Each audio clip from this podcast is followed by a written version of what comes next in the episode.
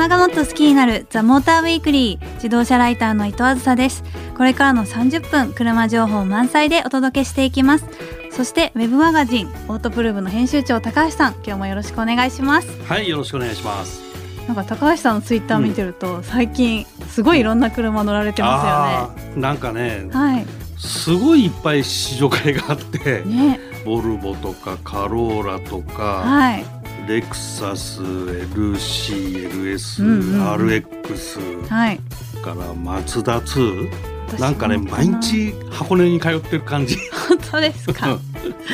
結構そんな中で気になる車とかあったりするんですか、うん、まあまあみんなねそれぞれあのマイナーチェンジフルモデルチェンジだったりするんで、はい、それなりにチェックしなきゃいけないっていうので結構ハード。そうですよね、うん、でもなんかやっぱ結局自分が乗ってる車って落ち着くなって思いません？いろんな試乗会に行ってると。ああまあ往復でね、はい、あのまあ僕はその BMW の3シリーズのツーリングを乗ってるんだけど、はいうん、長距離移動とかがねやっぱ相当楽。ああそうなんですね、うん、割とだらっと走ってるんで、はい、移動の時はね、はい、でだらっと走ってる時に車はもう直進性も安定してるしさ、はい、もうまっすぐ走るし、うん、まあシートとかいろんな部分も含めて、うん、長時間乗ってても疲れないっていうのは楽かな。はい、うんまあ、なんか BMW ってねそうやって車好きの人にたくさん受け入れられてるなっていう印象があるんですけれども、うん、なんと今夜は、うん、あの BMW の広報の前田正彦さんをお迎えして、はい、BMW についてたっぷり伺っていこうかなと。あそれはちょっと楽しみですね、はい、そうなんです、はい、ということで自動車ライター伊藤朝がお送りする「ザ・モーターウィークリー今夜もよろしくお願いします。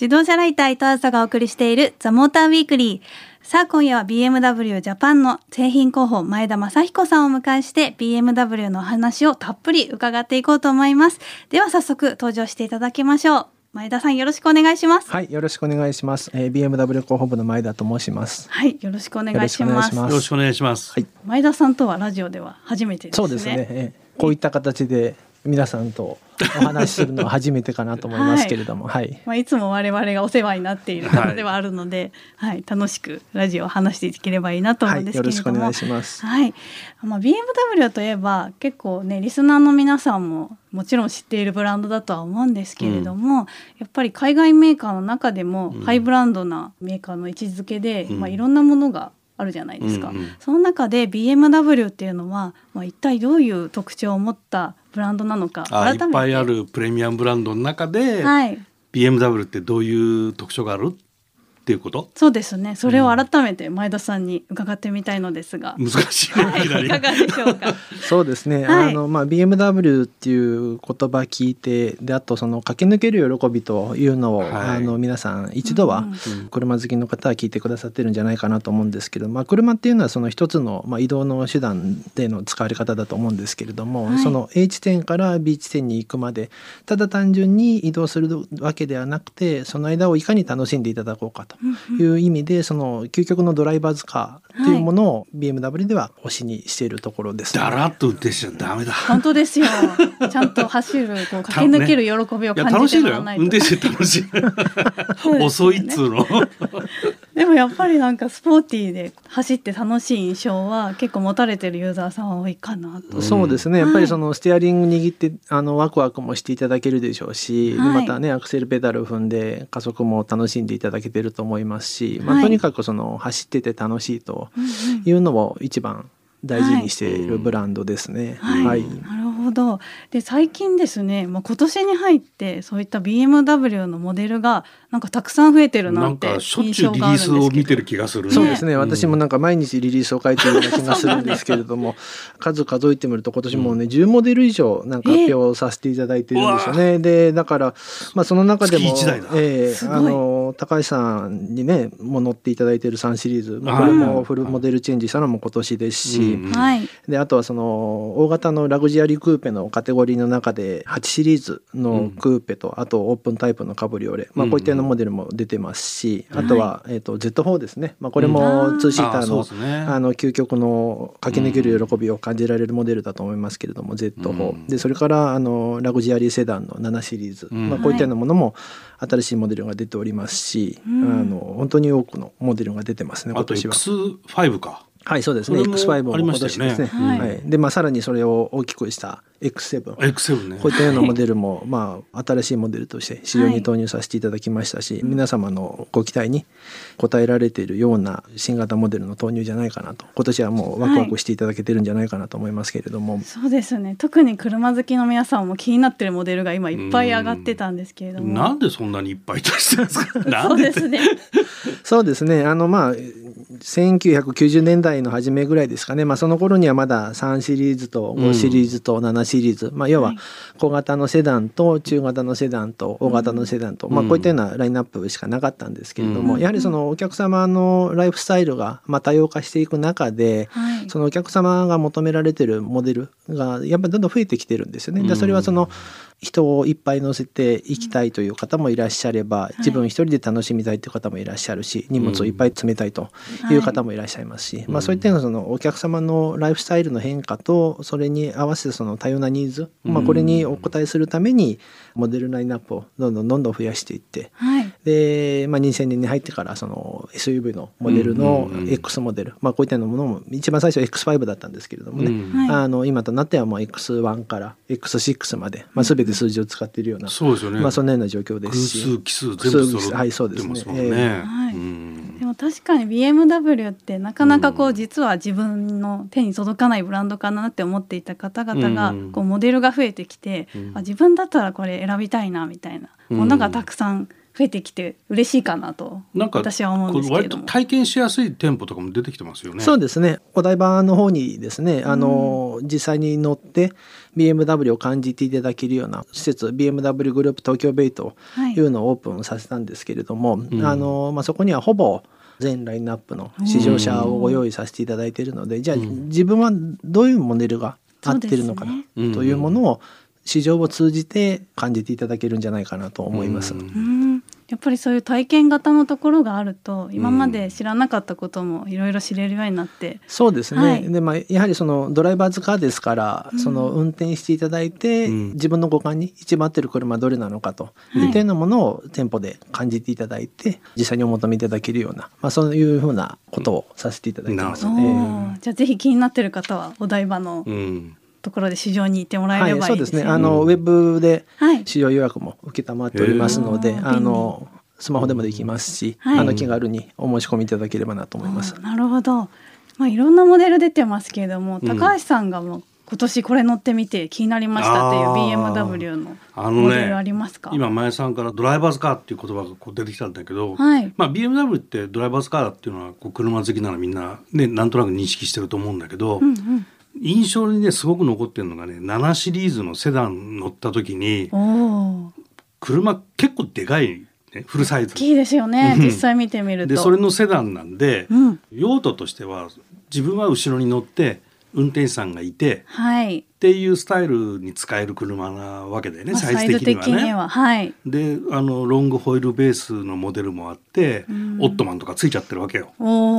でその車に乗って、はい、まあ、あの、後ろに乗らずに運転するんだけど、ね、運転してみたらドライバーズカーなのよ、これが。7でも。へえ、運転して楽しいってことですね。運転して楽しいの。で、まあ、V12 っていうのもすごかったんだけど。エンジン V12 なんですねそうそう。そうでも、すごいなんかね、惚れ惚れしちゃうわけ。はい、で、まあ、一緒に行った人と運転交代して、はい、まあ、後ろにも乗ってみるわけね。はい、でそうこの車ね 4WS ってリアソーダがついてるんですよね、はい、前さんねこれ。そうですねはい。四輪ソーダってことですね。四輪ソーダなんはい、で四輪ソーダってやっぱスポーツモデルによく搭載してるじゃない、うん、でハンドル切ると同じ方向と逆方向に切れたりして、はい、車の安定性とか小回りとか、はい、まあ、そういうのに効果があるんだけども、うんうんね、これやっぱついてるわけね。はい、でそれがね後ろの席に座ってる人がドライバーがハンドル切った瞬間ってやっぱりあの横 G がかかるって無意識のうちに意識するらしいのね。うんうん、で 4WS が働いちゃうと、はい、G があんまりかかんないわけよ。そうするとなんか変な違和感を人間って覚えるらしいのね。はい、だからあえてこの7シリーズに関しては、うん、ドライバーがハンドル切ってからほんのわずかねその 4WS が動かすのを遅くしてるらしいのね。はい、で車が曲がって G を後ろの人が感じ始めたら、うん、あれ意外と G がかからないっていうような乗り心地の良さを出してるっていう。はい、ですごいねスポーツカーとは違う使い方をしていて、うん、BMW の商品企画の人に聞いた話なんだけど、はい、走りを追求してる BMW だからこその味付けだっていうような言い方をしてたかな。でもまさにそうだなと思って。すごい印象的だったの、それが。本当ですか？うん、まあ前田さんがね先ほど最初に言ってた駆け抜ける喜び、うん、ブランドイメージとぴったり合うような車になってるってことですよね。うん、でもまあ走りというとやっぱり私の中で一番印象があるのがやっぱ3シリーズあシリーズね。かなと思うんですけれども、そうね、はい、みんなどこの自動車メーカーもはっきりは言わないけども、はい、車両開発する上でねハンドリングのベンチマークっていうのはやっぱ BMW の3シリーズまあみんなが認めてる性能なんじゃないのかなとは思うけどね。はい。ではなんか後半ではね3シリーズのそういういろんな面をたっぷり、前田さんにはまた改めて伺っていきたいなと思いますので、はいはい、後半も前田さんよろしくお願いします。はい、よろしくお願いいたします。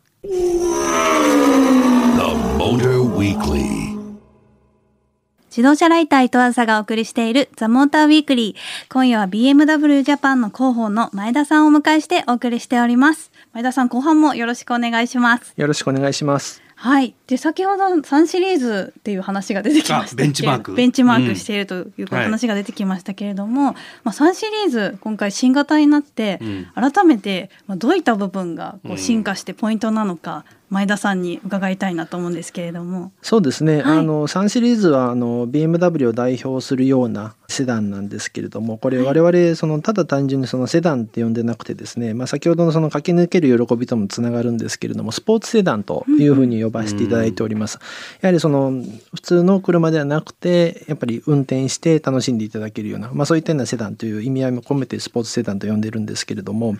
今年の頭にですね、えーと、フルモデルチェンジしまして、あの導入させていただきました。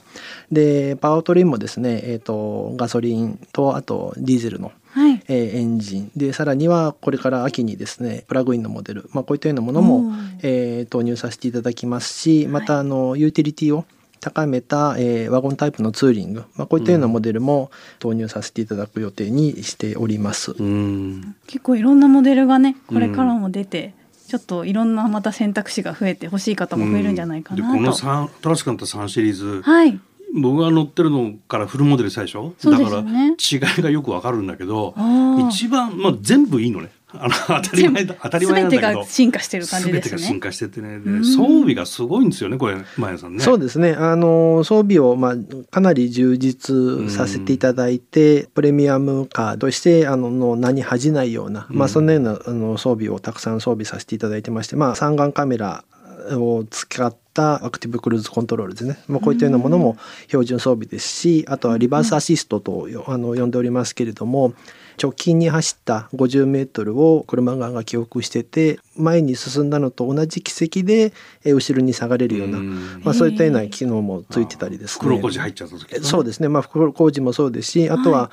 例えばそのコンビニエンスストアで前向きで駐車して出なきゃいけないような時、うんうん、まあこう、えー、こういう時になかなかそのステアリングを切るタイミングは難しいと思うんですけども、はい、まあもうステアリングを切るのはまあ車に任せて自分はブレーキペダルとの操作だけでスピードを調整すると、はい、まあ綺麗に後ろに下がれるというような機能もあの装備してますので、まあ、特にその女性のお客様にはかなり受けてるような、まあ、そのような装備ですね。すね。えー、確かになかなか袋工事に入ることないなと思ってたんですけど こんな使い方があるんですね。ヨーロッパはすごい狭いからさ、まあ、確かに、うんそういうことがニーズが出てくるんだろうけどね。はい、日本ではね。一番僕が気に入ったのはね、はい、アンビエントライト。ああ、こう室内にこう綺麗なライトがこう光る。そうですね。えっ、ー、とオレンジだったり白だったりブルーだったり、あとは紫もありましたかね。その日の気分に応じて色変えていただいてもいいですし、はい、まあ色の強弱もつけられますので、まあそういったようなところはカスタマイズは可能になってます。へえ。なんか夜走るとね気分いいんだよ。何色がお好みですか？高橋さん。そこか。でもいろいろ楽しめていいですね、うん、そういう楽しみ方もあるんだなと。うん、でこの新しい3シリーズにはあのハンズオフの機能がついてますよね。はい、そうですね。それ一番大きいかな。ハンズオフ。手放し運転 OK。おお、それはじゃあ前田さんに詳しく。はい、あの、はい、渋滞時のあの疲労軽減を、えー、目的とした、えー、装備でしてですね高速道路を走行中でまた渋滞中ですねに、えーと、ハンドルからステアリングから手を離して走行ができるという機能でで意外にその人間の腕って重いんですよね。でそれをその重い腕を膝の上ですかね、まあ、あの足の上に置いてリラックスしながら渋滞の中を走ることができますので非常にあの疲労軽減には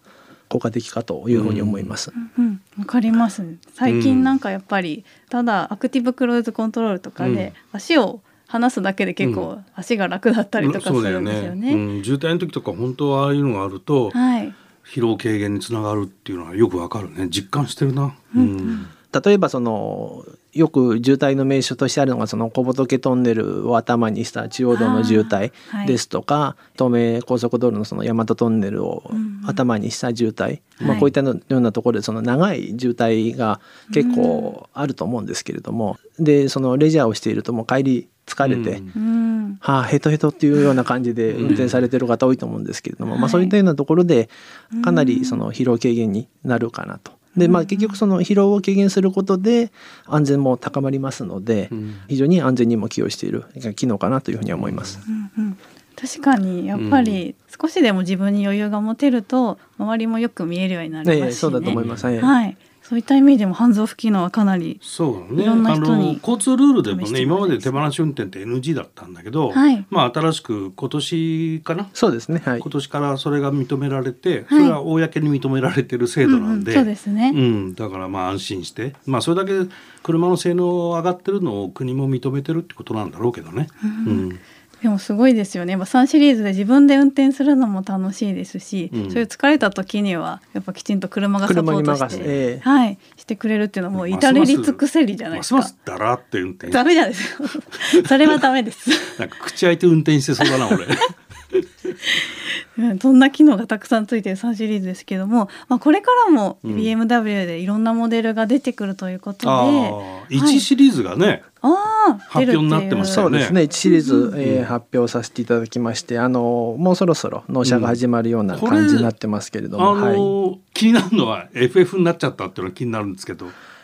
それマニアすぎ？今までは後輪駆動のモデルだったんですよね。ね、それが今回からは FF 前輪駆動気にしてる人どれぐらいかわかんないんだけど、うん、車好きな人からすると気になるかなっていうところなんですけど。スポーツカーが FR みたいなイメージありますからね。あそうそうそうそう。まあ、BMW はその後輪駆動というものにこだわってまして、はい、まあ、それはなぜこだわっていたかというとやっぱその駆け抜ける喜び、まあ、これを感じていただきたかったんで後輪駆動に、えー、こだわってたんですけれども、まあ、一方でその市場の調査をさせていただくとですね、そのまあ、コンパクトカーでも居住性を、うん、あとは機能性こういったようなものをその求められる方も一方では多くいらっしゃるのも事実で,、でまあ、そういったようなお客様の声を反映させていただいて、まあ、今回1シリーズに関しては FF あの前輪駆動のモデルにさせていただいたんですけれども、まあ、実はこの前輪駆動のモデルについては、まあ、BMW1 シリーズが初めてではなくてですね、うん、あのまあ、私どものそのブランドの中に一つミニというのがあるんですけれども、はい、まあ、ミニは前輪駆動の車なんですけれども、うんうん、まあ、その車の開発をもう10年以上、えー、続けておりましてでそれでその FF のモデルでも、まあ、十分に駆け抜ける喜びを、まあ、感じていただけるような車を、はい、あの市場に投入できるようになりましたので、えー、BMW のブランドで、まあ、最初は、えー、と2シリーズ、まあ、ここで、あの FF のモデルにさせていただいたんですけれどもそうですね。アクティブツアラーグランツアラーというモデルがあるんですけれども、まあ、それをここであの FF にさせていただいて、えー、とそれをの技術を使って、まあ、X2 というモデル、でまた今度この1シリーズ、まあ、ここで FF のモデルを実際に投入させていただいて、うん、えー、機能性を高めさせていただいたというところです、ね、これもちろん駆け抜ける喜びは？もちろんです。はい。あの FF になっても FF はい。っていうことですね、えー、楽しみだよね乗るのね。そうですね、うん、まあ今までにない楽しみがあるのかなと思っていて、うん、まあこれは出るのを皆さん心待ちにしてると思うので、えー、はい。お待ちいただければいいなと思いますということで今夜は BMW ジャパンの製品広報の前田正彦さんをお迎えしてお送りしました。前田さんありがとうございました。ありがとうございました。自動車ライター伊藤朝がお送りしてきました。ザ・モーターウィークリーエンディングのお時間となりました、まあ、今日は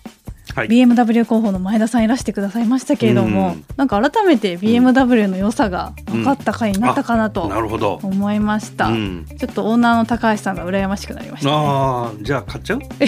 1シリーズ。1シリーズ。ちょっと気になりますね、早く乗りたいなっていう。ね、はい、もう間もなくだもんね。ですね、なのでそれも楽しみに待ちたいと思います。ザモーターウィークリーでは皆さんからのメッセージをお待ちしていますメールアドレスは tm.fm 横浜 .jp ザモーターの頭文字 tm に続いてアットマーク FM 横浜 .jp です。メッセージを採用させていただいた方には、ザ・モーターウィークリーオリジナルステッカーをプレゼントします。そして、ツイッターでも今夜の感想をお待ちしています。ハッシュタグ、モーターウィークリー847でつぶやいてくださいね。ということで、お相手は、オートプルーブ高橋明でした。自動車ライターの伊藤あずさでした。来週もこの時間にお会いしましょう。